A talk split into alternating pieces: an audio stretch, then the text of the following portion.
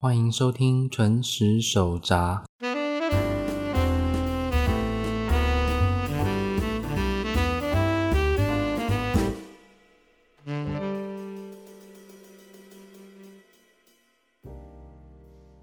米娜桑空邦哇，这次是第三篇，同样继续介绍任天堂的手机游戏《口袋森友会》适合日语初学者的理由。上篇的重点整理来说，就是日文有三种文字：平假名、片假名以及汉字。学习假名的时候要注意字体有笔画上的不同，建议以书写体为主。另外，同时记住辅助发音入门的罗马拼音，就能够学会日语输入法的打字方式。要确实学好假名的话，建议在玩游戏的时候跳过汉字的部分，只念平片假名，实际演练会比逐字记忆要来的有效果。至于汉字的部分，因为看汉字猜意思，其实很容易会错意，建议每个汉字都要确认过日文代表的意思之后，才不会搞错。那么这一次要说到的是初学日语时容易卡关的部分，也就是敬语和口语了。如同第一篇提到的，日语初级的重要基础内容大概为日本语能力试验 N 五和 N 四的程度。那在这个范围当中，就会学习到敬语和口语了。不过由于文化的差异，所以在理解上和学习上都不太容易哦。由于第一篇只有简单介绍一下敬语和口语，这一次呢就借由口袋生友会，然后结合自己的教学经验，提出几项学习建议，让有需要的网友参考看看。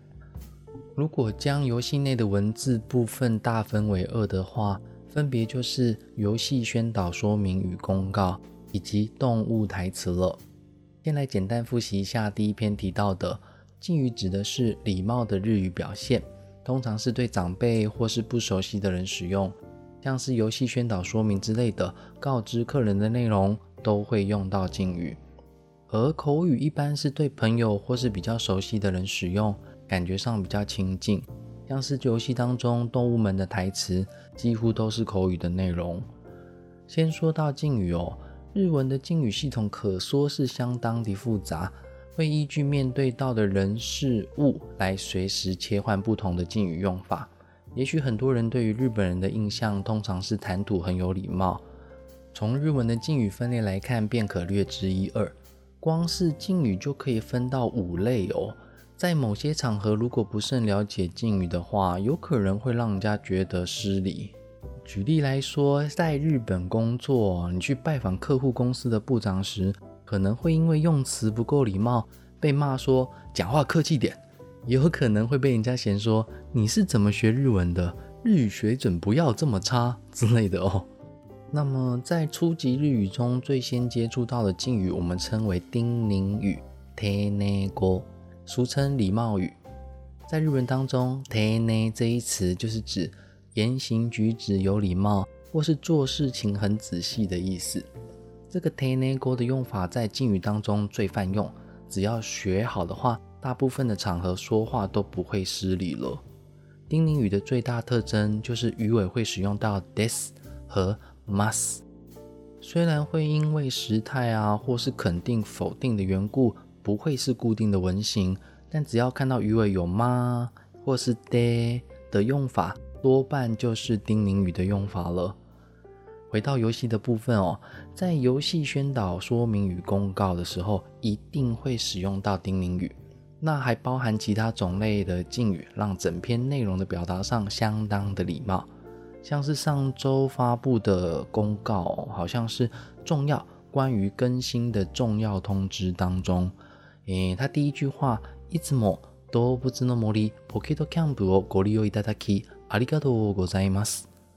那翻译成感谢您一直游玩动物森友会口袋露营广场。这句话中间出现的这个“ご利用いただき”，也就是您的利用哦，这个是用到相当礼貌的敬语了。也可以注意到鱼尾出现了 must。另外呢，第三句的 “update に伴い 対応端末を変更予定です”。那翻译成能够支援的机种将因更新而有所更改，也可以注意到鱼尾出现了 this。 那继续往下看的话，你会注意到几乎每一句话都有 des 跟 must。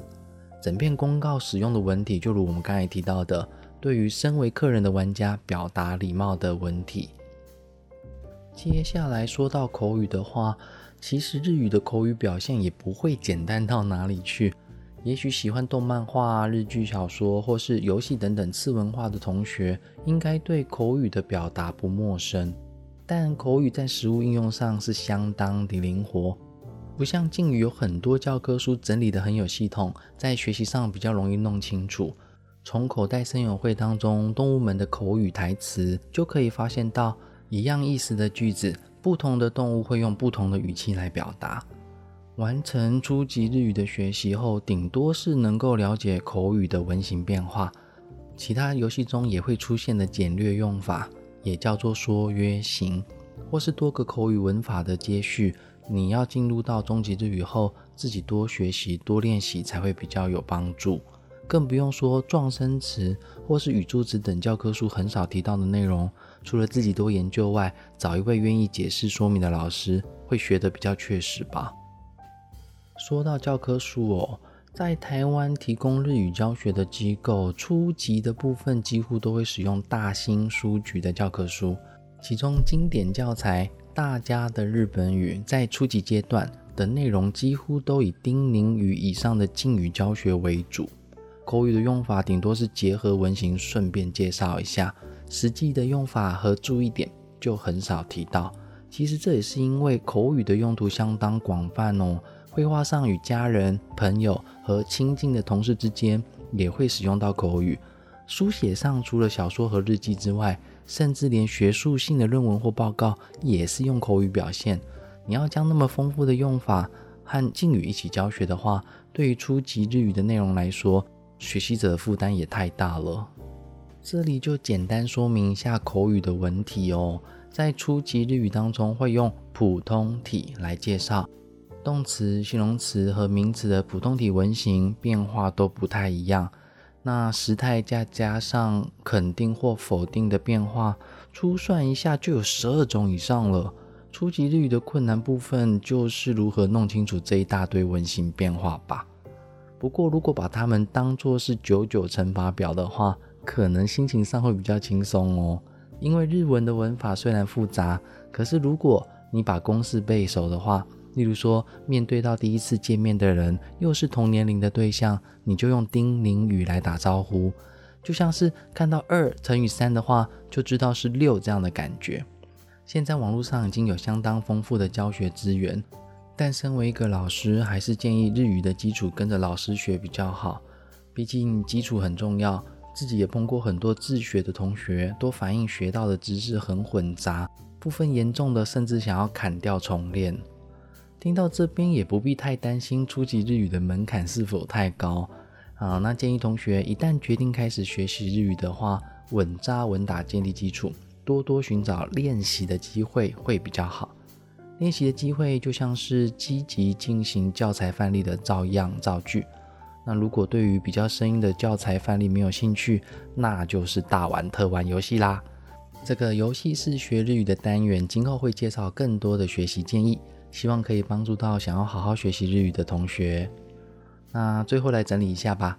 敬语和口语最明显的差异就是礼貌程度的不同，所以相同的单字会根据文型的变化来决定要以敬语或是口语来表达。像是游戏的导览角色西施惠，在介绍家具的时候，对于制作日文是つくる这个字就用丁宁语来表达，可是建造就是开桌。他就会用口语来表达。由于敬语比较礼貌，所以相较于口语，在初级日语的阶段就大量进行教学的话，外国人日语初学者跟日本人对话的时候就不会失礼了。